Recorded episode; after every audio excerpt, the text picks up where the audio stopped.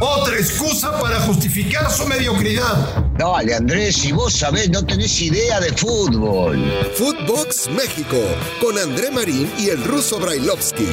Podcast exclusivo de Footbox. Amigos de Footbox México, qué placer saludarlos. Soy Gustavo Mendoza y hoy me toca darle la bienvenida, que por cierto ya le daré su patadita cuando lo vea en persona, a un nuevo integrante de la familia de Footbox. Y se trata de mi buen amigo, compañero, casi, casi hermano, Alejandro Blanco. Alex White, ¿cómo estás Alex? Qué gusto estar contigo aquí en Footbox México. Hola, hola Gus, ¿cómo estás? Un, abrazo, un abrazo a la distancia para, para toda la gente de Footbox México. Pues encantado de estar eh, contigo en esta presentación y bueno, en este, en este programa, ¿no? Hay, hay, que, hay que meterle con, con todo, Gus, y aquí estamos, con mucho gusto, como siempre. Bienvenido, claro que sí, Alex. Bienvenido a la familia de Footbox. En este tu primer podcast que de muchos que estarás próximamente aquí en la familia de Footbox. Alex Blanco, usted lo conoce, un periodista, una trayectoria amplia y que ha estado en diversos medios de comunicación. Hoy, pues ya uno de los pilares importantes de Fox Sports aquí en Footbox con nosotros. Bueno, Alex, ¿qué te parece la jornada 2 de la Liga Mexicana? Yo sé que tú eres Puma desde la cuna, como dice el dicho, y ahora, pues vamos a ver de qué están hechos los Pumas en la jornada 2 si en la grama de los gallos también pueden reflejarse como un equipo, sobre todo intenso, más allá de goleador, intenso y que pelee todo, todo balón en cualquier parte del terreno de juego. Sí, eh, vamos a ver si, si pueden mantener, es difícil, yo lo sé por, por el fútbol mexicano que es tan, tan irregular, yo sé que a ti te gusta el, el torneo, dices que, es, que no es mediocre, que te gusta a, mí me parece que sigue siendo mediocre el sistema, pero bueno, eh, yo creo que me gustaría ver ese Pumas de arranque. Es difícil porque golearon a Toluca. Decía el técnico Ramos que es un resultado medio mentiroso. Habrá que ver el arranque de la jornada. Yo lo que sí pretendo, ojalá que sea de esa manera, Gus, que los extranjeros, los cuales yo critiqué y, todavía no me convencen después de esa magnífica actuación de los tres brasileños, que sean regulares. Eso es lo que se pide de un extranjero en Pumas. La verdad es que me sorprendieron. Sí, hay que decirlo, eh, el resultado medio mentiroso a lo que se refería Ramos, el técnico de Gallos, es, que Toluca realmente no puso resistencia. Fue un Toluca irreconocible y después de que se esperaban otras cosas con Nacho Ambriz, pero yo, yo creo que sí va a ser un partido muy distinto, sobre todo tomando en cuenta que Querétaro, bajo el mando de Ramos, creo que ha hecho bien las cosas. Empató en la primera jornada con Monterrey eh, creo que va a ser un partido interesante para estos Pumas y, ojalá sigan con esa inercia. Eh, me parece que fue un arranque de ensueño. Pero, pero no creo que esa vaya a ser la, tónica para Pumas en el torneo. O sea, golear eh, en cada partido no vamos a ver al cuadro de universidad. No, no, no, no, no, para nada. Para nada. Yo creo que sí se combinaron varios factores Creo que vamos a ver un equipo, sí, combativo, como siempre los de los de Lilini, que de alguna manera siempre se las ingenia, pero, pero hasta ahí. Yo no, no, no, no es para emocionarse y para señalar a Pumas como campeón, no, no, para nada. Eh, bueno, pues me gusta que tu análisis sea frío, ecuánime. Y por último, para acabar con el tema de Pumas, te preguntaría, ¿en qué parte de la tabla ves al cuadro de Lilini esta temporada? ¿La media alta, la alta o la media baja? Me refiero o 4, 1, 4, 8, 4, 8 o 8, 12. Eh, yo lo veo 8, 12. 8, 8, 12. Sí. A pesar del, a pesar del buen arranque. Ojalá me equivoque, pero, pero lo veo ahí. Muy bien, está bien. Dime, eh, ¿es el partido más atractivo de la jornada 2 el Chivas en la cancha de Pachuca? Chivas en la cancha de Pachuca, sí. Sí, sí, sí, por el arranque de los dos, te diría que revisando la jornada, sí, por el arranque que tuvieron los dos, porque este Pachuca con Almada realmente eh, sí es muy temprano para decirlo, pero se ve distinto, se ve como se vio completamente distinto. Eh, creo que, y tú lo sabes, Gus, porque, porque Almada estaba dirigiendo a tu equipo, al Santos. Eh, si alguien sabe trabajar eh, bien con los jóvenes, con gente de experiencia, es, Almada y creo que lo, vimos en el primer partido. Muchos dirán es que es muy temprano, yo creo que sí, sí se vio un Pachuca diferente. Y por el otro lado, Guadalajara, ¿no? Con, con el punch, con el gol que mostró también en la, en la primera fecha, también me parece a mí, y hago el mismo análisis que con Pumas. Eh, Guadalajara sí se vio bien, pero con mucha complicidad de, del equipo de frente de, de, Mazatlán. Realmente una propuesta muy pobre. Sí lo destaco lo de Chivas, lo del punch, porque de algo adoleció el torneo pasado y era precisamente contundencia. Y entonces me parece que todos estos ingredientes hacen que el partido sea muy atractivo.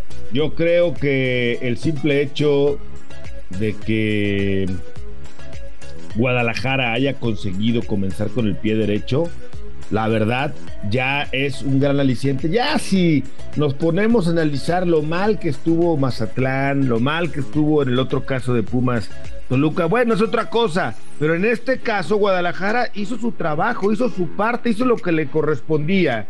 Y yo creo que la nación chiva puede ilusionarse, escúcheme bien Alejandro Blanco, ilusionarse con la probabilidad de tener un equipo altamente competitivo esta temporada. Ya sé que eres antichiva y que cada vez que te paras en Guadalajara la gente te lo recrimina, pero yo creo que la palabra ilusión sí cabe en este rebaño del ilusionista. Eh, no, no, no, Gusto. Te voy a decir por qué no. Y, y, te voy a dar exactamente los mismos argumentos que te di con mi equipo, que es Pumas. Eh, no soy anti-Chiva, pero yo creo que es muy temprano. Y para mí, entiendo lo que dices, Gus, que eh, Chivas hizo su tarea, Pumas hizo su tarea, pero hay que irse con, con pies de plomo, hay que irse con calma. Este, no hay que no hay que ilusionar a la gente, tú ilusionas a los Chivas hermanos y luego el golpe es mayor, no los ilusiones. El golpe luego es mayor, de verdad. escéptico, Yo creo, a ver, ¿tú, tú honestamente crees que este Guadalajara, con este arranque, tú lo ves en serio para, para ilusionarse con cosas grandes? Cosas grandes me refiero a campeonato, ¿eh? Eh, Lo veo con la probabilidad de ilusionarse con un equipo que pueda aspirar a la parte media alta de la tabla, es decir, del 4 a 8. Y ya Ajá. después de la liguilla, cualquier cosa puede pasar. Te voy a poner un ejemplo.